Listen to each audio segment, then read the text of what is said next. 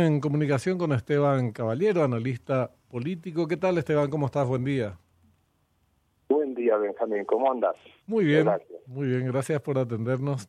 Queríamos eh, conocer tu opinión sobre esta situación que afecta al segundo partido político más importante del país, el Partido Liberal Radical Auténtico, en vísperas de una convención, o dos, en realidad, una convocada por el directorio, otra por su presidente Efraín Alegre. ¿Qué, ¿Cómo estás siguiendo este, este tema, Esteban? Bueno, yo lo que creo que hay que hacer es distinguir entre dos temas que son de capital importancia en este proceso, ¿verdad?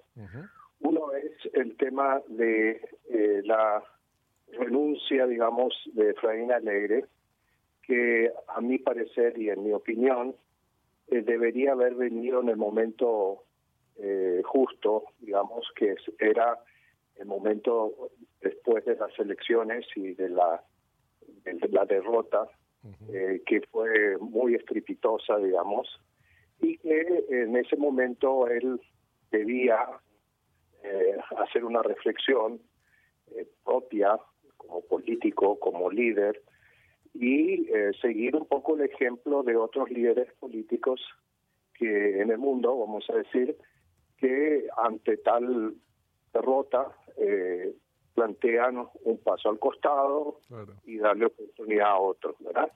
Esa, esa discusión, esa, ese momento, digamos, de alguna manera eh, se ha perdido, eh, se perdió esa oportunidad, porque ese momento era un momento en el que él podía, digamos, también de alguna manera plantear la decisión y manejar la transición o asesorar la transición o ponerse de acuerdo con las fuerzas internas del partido para que haya una transición y no se llegue al punto en el que se ha venido, se ha llegado hoy, mm. que desde el punto de vista del público externo, digamos, ¿verdad? es un escenario eh, lamentable, ¿verdad?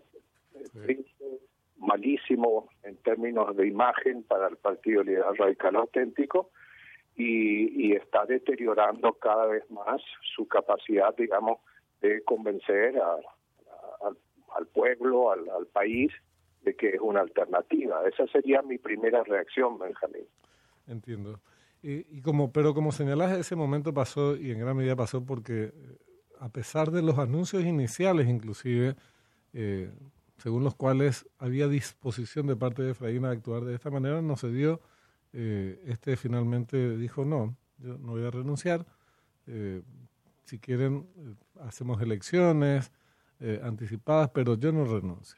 Entonces, independientemente de esto, el tema es que efectivamente pasó y hoy se está en un escenario en, en, el cual está la convocatoria hecha por el directorio del 22 de abril, perdón, 22 de junio, ratificada la semana pasada, el miércoles de la semana pasada, y está este llamado que hizo Efraín en, a otra sede, que va a tener probablemente otros protagonistas, obviamente, nadie puede estar en dos lugares al mismo tiempo, eh, y ese es el escenario, Esteban. Entonces, ¿qué va a pasar el, el 6 o más concretamente, cómo va a amanecer el 7?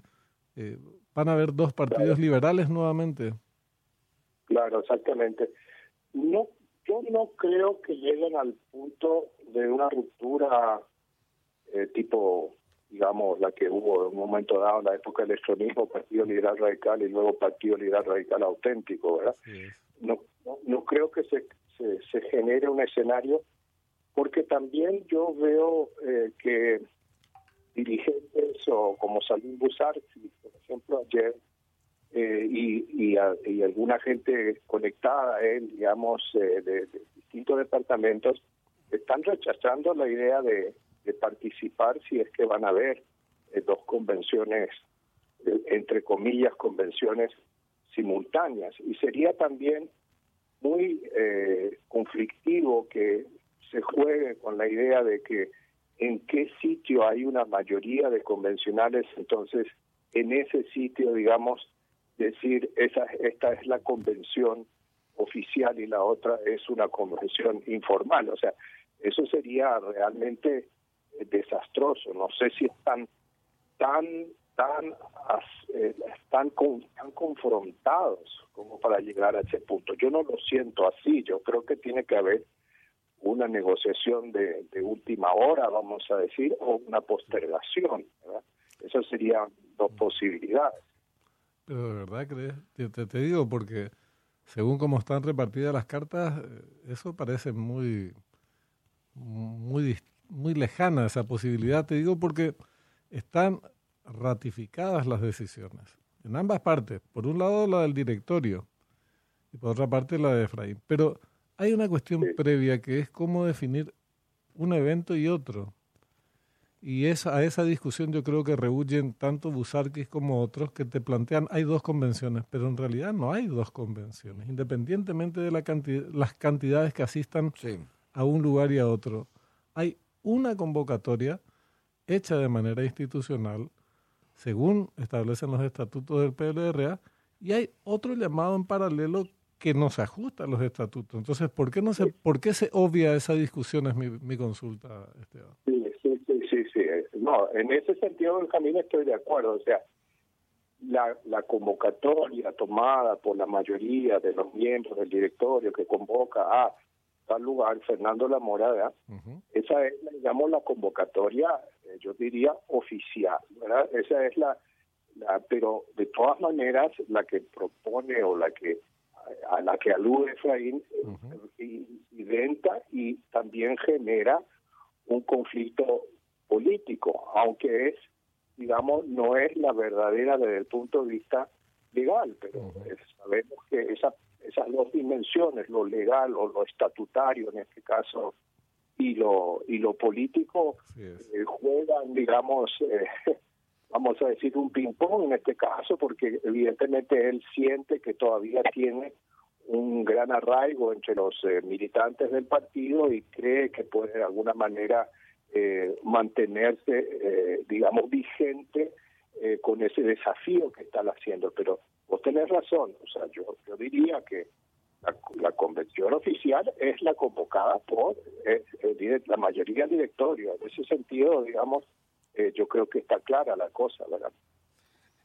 Y Esteban, con respecto a la percepción que se tiene desde afuera sobre todo, es que probablemente la determinación de una de las convenciones, la que se va a desarrollar en Fernando de la Mora, es la, la destitución de Efraín Alegre.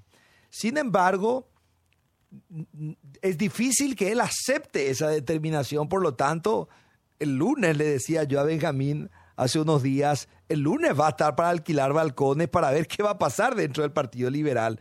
¿Crees también que este mismo escenario se dé o en realidad em, van a haber telefonazos que finalmente van a calmar las aguas? Eh, los pronósticos políticos y muy comprometedores, sí, muy comprometedores. Yo creo que, que los telefonazos, como decís vos, eh, pueden ser más probables, digamos, porque la gente, digamos, a pesar de que él perdió el momento, vamos a decir, también tiene su tiene su trayectoria, tiene su, su historia en el partido, ¿verdad? Mucha gente que, que lo ha seguido a él, eh, generaciones jóvenes también, se dicen, eh, es una lástima que hemos llegado a este punto, ¿verdad? O sea, como que eh, hubiésemos querido que él dé un paso al costado, honorable, digno y sea como un referente, pero ya ha pasado, vamos a decir, ¿verdad? Y darle cabida a una generación joven. Eh, entonces, y creo que inclusive sus los los que son del bando contrario, que también hay que también diferenciar, porque hay gente que puede ser tildada de llanista o de cartista, digamos, de manera muy fácil, pero no es lo mismo que alguna gente que sí está en la corrupción, en, en, venderse, etcétera, ¿verdad? Hay, hay que distinguir en, varios colores, ¿verdad? Que hay que hay dentro de los de los de los bandos, ¿verdad? Entonces, inclusive mucha gente, digamos, en ese sentido, no quisiera llegar a ese momento a un momento de, destitución por, por, medio de la convención, ¿verdad? Entonces, eh, eh, están en una hora cero que, que, tienen que arreglar el pastel antes del domingo, si no me equivoco, el 6, ¿verdad? Entonces, esto es lo que yo creo que va a haber más bien tendería al tema de, la, de los telefonazos, de la postergación o de la aceptación de parte de Efraín de que ese es el sitio oficial. Ahora, vamos a ver.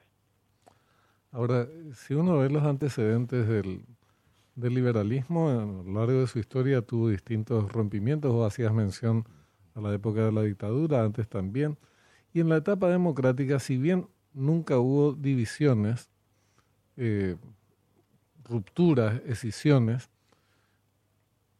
algunos eh, momentos eh, nos permitirían concluir que ahora se puede dar situaciones como, por ejemplo, se le, se le expulsó a Domingo Laíno del PLRA.